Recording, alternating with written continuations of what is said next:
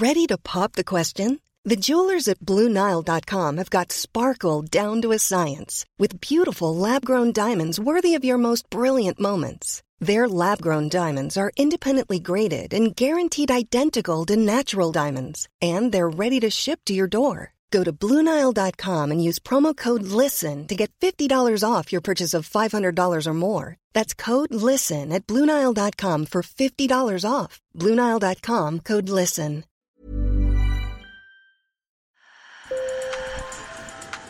Bonjour. Hello. Hola. Marhaba bikoum. Sur le fil, Le podcast d'actu de l'AFP. des nouvelles choisies pour vous sur notre fil info. Sur le fil est en mode été, alors nous rediffusons certains de nos épisodes préférés. Bonne écoute. Sur le fil. En Grèce, juste en face des côtes turques, l'île de Tylos est pionnière dans les énergies vertes.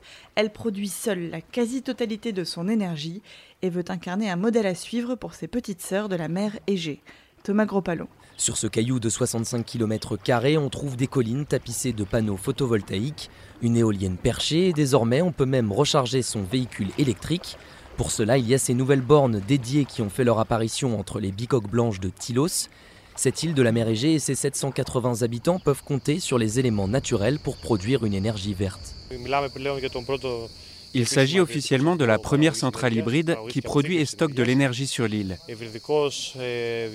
Hybride parce qu'elle combine plusieurs sources d'énergie renouvelables, comme le vent et le soleil. Cet homme que vous entendez, c'est Spiros Aliferis.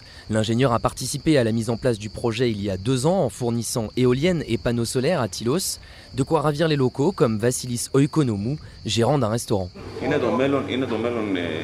C'est l'avenir et c'est une bonne chose que de telles initiatives émergent sur de si petites îles. Ça pourrait nous rendre indépendants énergétiquement, nous libérer du pétrole et de tout ce qui pollue l'environnement. Grâce aux fonds européens et au soutien d'investisseurs privés, Tylos a levé 15 millions d'euros pour développer son projet, un succès qui ravit la maire de l'île, Maria Kama. Ce projet est une bonne chose et c'était important pour Tylos de prendre le bon wagon. On montre que c'est une solution viable, surtout pour les petites îles de notre pays. Car Tylos revendique d'incarner l'exemple à suivre pour les autres îles du pays. Ça a par exemple donné des idées à Astipalea, située à 100 km à l'ouest de Tylos. Objectif, produire 70% de son électricité d'ici 3 à 4 ans. Sur le fil, c'est fini pour aujourd'hui. On revient demain avec un nouvel épisode.